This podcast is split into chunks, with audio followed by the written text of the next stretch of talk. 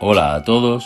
En el Café con Espiritismo de hoy traemos los comentarios de Tarcio Rodríguez en torno a un mensaje del Espíritu Emmanuel intitulado Amigos Modificados, extraído del libro Estudie y Viva, psicografiado por Francisco Cándido Xavier.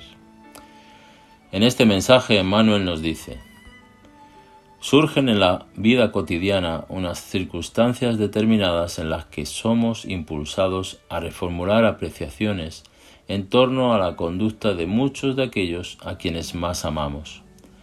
Asociados de ideal abrazan hoy experiencias para las que hasta ayer no mostraban el menor interés y compañeros de esperanza se desvían del paso, esposando otros caminos.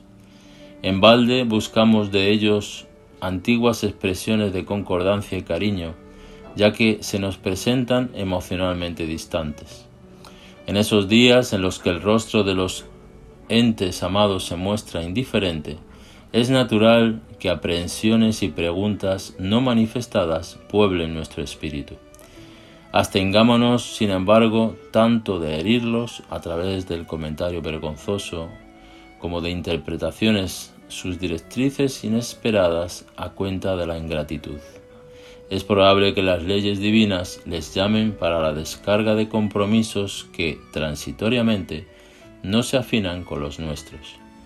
Entendamos también que el pasado es un alguacil infalible, convocándonos a la rectificación de las tareas que dejamos imperfectamente cumplidas para atrás, en el campo de otras existencias, y tranquilicemos a los amigos modificados con nuestros votos de éxito y seguridad en la ejecución de los nuevos encargos hacia los que se dirigen. Reflexionemos que si la temporal falta de ellos nos trajo sensaciones de pesar y falta afectiva, posiblemente lo mismo les ocurre a ellos y, en vez de reprochar sus actitudes, incluso apartados por la fuerza de las circunstancias, busquemos envolverlos en pensamientos de simpatía y confianza para que nos reencontremos más tarde en los altos niveles de trabajo y alegría. Emmanuel en este mensaje va a comentar la pregunta 938 del libro de los espíritus cuando Allan Kardec formula, además de ella, otras preguntas en relación a las decepciones oriundas del debilitamiento de las amistades, de la incomprensión y del desentendimiento con amigos que mucho estimábamos, causando así nuestra propia infelicidad. Y para que reflexionemos sobre la pregunta debemos utilizar el paradigma de felicidad trazado por Kardec en la pregunta 938a, cuando dice que la naturaleza ha dado al hombre la necesidad de amar y de ser amado. Uno de los mayores goces que le son concedidos en la tierra es el de encontrar corazones que simpaticen con el suyo. Le da así las primicias de la felicidad que lo aguarda en el mundo de los espíritus perfectos, donde todo es amor y benignidad. De ese goce está excluido el egoísta.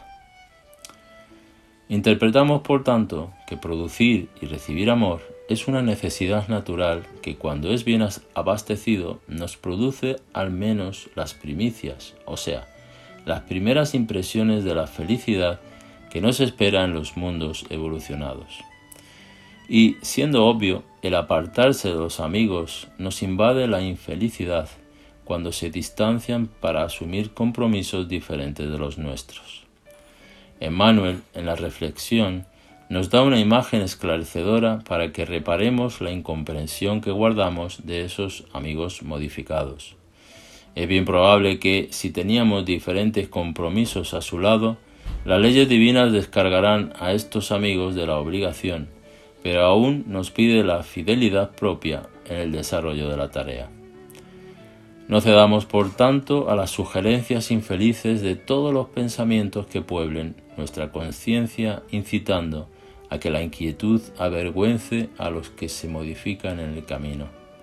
Nuestro deber aún es el de producir el amor y el bien para ellos, aunque la contrapartida no sobrevenga de inmediato. Como concluye Emmanuel, cada vez que corazones queridos ya no comulguen con nosotros en sintonía y convivencia, si alguna cuestión menos feliz nos visita la cabeza, entremos de inmediato en oración en el hueco del alma, rogando al Señor que ilumine nuestro entendimiento para que no fallemos para ellos en el auxilio de la fraternidad y en el, y en el apoyo de la bendición. Mucha paz y hasta el próximo episodio de Café con Espiritismo.